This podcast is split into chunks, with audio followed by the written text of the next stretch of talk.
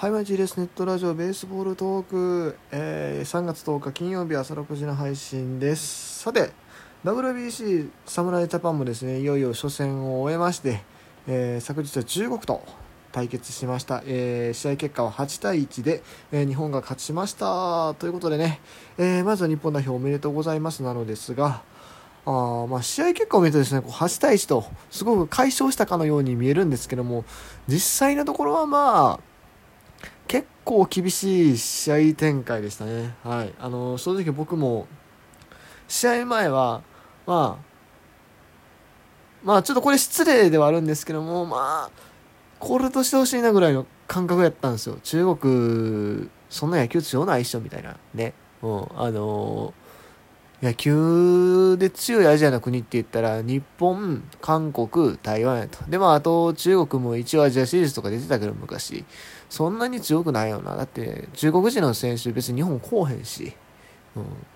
みたいな風に思ってて。そう。だからもう今日はもう 5, 5回で、さっと10-0とかで、なんならもう大谷、完封とかで、行ってくれへんからみたいなね。65球でね。思ってたりもしたんですよ。すごい失礼ですけども。いや、もう恐れ入りました、本当に。あのね、確かにね、まあ、この国際試合独特の、あのー緊張感の中、日本打線がちょっとまあ、いろいろね、あのー攻撃で失敗してる面もあったんですけども、とはいえ、この途中まで、えー3対1というね、とても緊迫したゲームに持ち込んだ6回まで、7回でも4対1ですよ。本当に、あのーちょっとした何かで全然ひっくり返されるんちゃうかなっていうこの緊迫感。ね。日本追い詰めてたと思います、中に中国はね、本当に。いや、恐れ入りました、本当に。いや、買ったんですけど、買ったんですけども、中国もね、あの、小刻みな系統、本当に1.2回、1.2回、2回、1.2回ということで、あの、もう絶対に日本に勝ちたいんだなっていう執念を感じましたし、まあ、その中でピッチャーが力みまくってね、これ冷静に考えて、1.2回打者11人でフォアボール6ってどういうことやねんって感じがするんですよ、この先発のワンシャン。ね。でも、それでもゼロで抑えたっていうのは事実ですから。うん。いくらフォアボール出そうと、点取られんかったらいいんですよ。まあ1点は取られてるんだけど、もう1点で抑えてるんですよね。すげえなうん。いや、あのね、中国が強くなるっていうのは絶対世界の野球においてはいいこともあると思うので、うん。ぜひですね、これからも。いや、あの、結構若い選手も今回選ばれてるんですよね。あの、大谷からヒットを打ったヤン・ジン選手。えっ、と、今はまだ24とかそんぐらいでしょ？一番のリャン・ペイ選手、ホームラン打った選手も24歳でしょ？これ、この辺の世代、それからもうちょっと下の世代っていうのがぐんぐん伸びてくると、もっと面白い展開になるかもしれない。だ、だいたい中国人ってフィジカルすごくいいし、ごついし、日本人よりもね。で、何より人口が13億いるわけですよ。その国が野球にもっと興味を持って本気出してきたら、とんでもないことになるかもしれない。うん。まあ、そうなると多分中国とやりたくないと思い出すんでしょうけど、日本人は。いや、でもね、ちょっと、将来が楽しみです。まあ楽しみなんて言ってられないのに今のうちでかもしれない、本当に。うん。でもね、中国の選手はこう、またこれから日本にね、独立リーグとかに来ることもあるかもしれないし。てかあんまり聞かへんよ、多分中国って。来てもおかしくないと思うんですけどもね。まあ、なんかあるかもしれないです。もしかしたらね、この大会の後とかね。まあ、NFB はなかなか難しい。え、でも分からへん。もしかしたら、ね、育成選手でヒュッて取る球団があってもおかしくはないよね。うん。いや、本当に、ちょっと認識を改めさせられましたね、今日の試合。ピッチャーはでも、やっぱフォアボールが目立ってるけど、でもこの3番手のスイハイロン、スンハイロンってピッチャー、打者10人、無安打、まあ、フォアボール4つ多いかその次のスー・ジャンロンまあでもあでもそこれもホームラン打たれてるのか。でもホームラン1本で抑えてるんですよね。他三振2つ取って1.2回で。でフォアボールもなし。なかなか面白いピッチャーいるじゃないですか。え 41?41 マジ ?4 ですねあの背番号じゃないですよ。年齢です。マジかそんな大ベテランなのか。うん。いや本当にねとんでもないなと思います。だって日本ってねあのまあメジャーリーが出てないとはいえ東京オリンピックで1位を取った国ですよ。で世界野球ソフトボールランクでしたっけ？あれも1位なわけですよ。で今回はさらにそこにあの野球の最高峰メジャーリーグで MVP を取った男大谷翔平を加えてこの試合展開なんでね。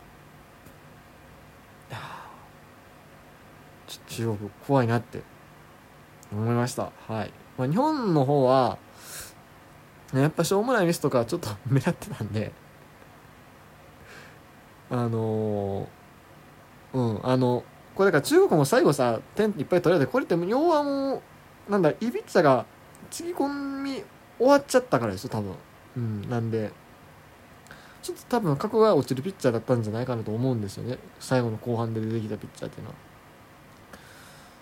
からそういうピッチャーがいるから勝てたけどちょっとうん。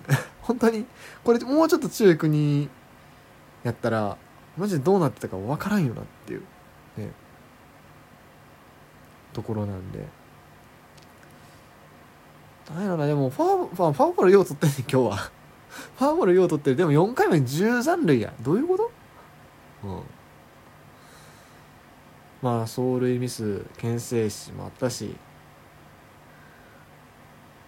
うんまあでも打線全体見てここが課題やってポンって言えるところってそんなにない気がするし岡本とか吉田別に強化試合も打ってたから。まあなんとかなるかなとは思ってるんですけどね。まあとりあえず初戦勝ったんで、はい、明日以降また明日韓国戦です。ダルビッシュです。ええ。まあ、なんとかね買ってほしいんですけども。ただ韓国がそうなんですよ。負けたんですよね今回。昨日の試合。えー、っとオーストラリア相手8対7と。いうことで競り負けました、まあ、オーストラリアはね去年日本が、えー、っと侍ジャパンの強化試合で読んで、え勝った相手ではあるんですけど2連勝したんですけどもそのオーストラリア相手に韓国負けてますと。いうところですね。うん。まあ、韓国はちょっと世代交代がうまくいってない。特に大砲の選手が今足りてないって聞くんで感覚的にはもしかしたらうーん2013年の日本みたいな感じに近かったりするのかな。分からんけども。うん。まあでも今日も牽制し牽制じゃないわ。なんか走塁ミス？走塁というかランナーがなんかアウトになってましたね。あれランナーじゃない？あれあれか。二塁で喜びすぎだとなってたんか。みたいなのがあったりしたんで、まあ、隙がある。でもそれで言うと日本もね今日牽制されてるわけですから、うん、まあまあまあまあ。韓国編とにかくねあの気を引き締めて。まあ気は引き締まってるんですけども。絶対に。向こうも結構ベテランのピッチャーで来るらしいんでね。まあそれなりに面白い試合展開になるんじゃないかなと思います。明日は僕多分見れないんですけども。はい。あのー、ぜひ勝利を期待してます。さて他のラウンドを見てみたいんですけども台北で行われている知事ラウンドもですねプール A ですか。こちらもちょっと波乱気味でしてえっ、と今現在オランダが2勝してますと。2位がパナマ1勝2敗。3位がチャイニーズ台北キューバ。そしてえっ、と4位にイタリア？違う違う違う。ん？1234試合や。これ違うわ。これあれか。表が更新されてないんだな順位表が。OKOK えー、っとまあちゃんと試合結果をお伝えしていくと初日がオランダ、キューバで4対2オランダ勝利で、えー、と初日の2試合目が、えー、チャイニーズ・タイペイ VS パナマで、えー、パナマが12対5で勝利とで昨日の試合が、えー、オランダ、パナマでオランダ3対1で勝利で、えーと、第2試合がイタリア、キューバでイタリアで6対3で勝利ということになってます。あのー、まあ、多分オランダとキューバが順当に勝ち上がるかなと。で、えー、まあ、ワンチャン台湾台北あたりが来るんじゃないかなというふうに思ってたんですけどもまさかのキューバ2連敗ですイタリア相手に負けました。えー、まあ今回からね国外組っていうか、まあ、亡命組もね、えー、含めてではあったんですけどもその選手が、えー、起用されて打ててないと いうことで、えー、アリエル・マルティネスとか出れてないらしいですね。ちょっとその辺変に分断というか溝みたいにできてたりするんじゃないかなという気がしたりしなかったりなんですがモイネロとかが買いまたぎしたりたりねミハイに。なんかいろいろ厳しいらしい、うん、あと台湾も台湾でこれちょっと心配というかねなかなか厳しそうで。えー、12対5とパナマにまさかの7点差コールド負けを期したんですよね。違うそうお前コールド負けはしてないや。コールド負けしてないけどコールド負けしそうになったんだな多分。うん。でもヒットの数1本しか変わらないですね。14と13なんで。ただ点差が全然ついてると。いうところ。まあ、台湾は NPB を経験した投手陣を抑えてたんですけど他のピッチャーが結構打たれたっていうのがしんどかったみたいですね。はい、ということで、えーまあ、WBC ね。この番組またできるだけ毎日更新で追っていきたいなというふうに思います。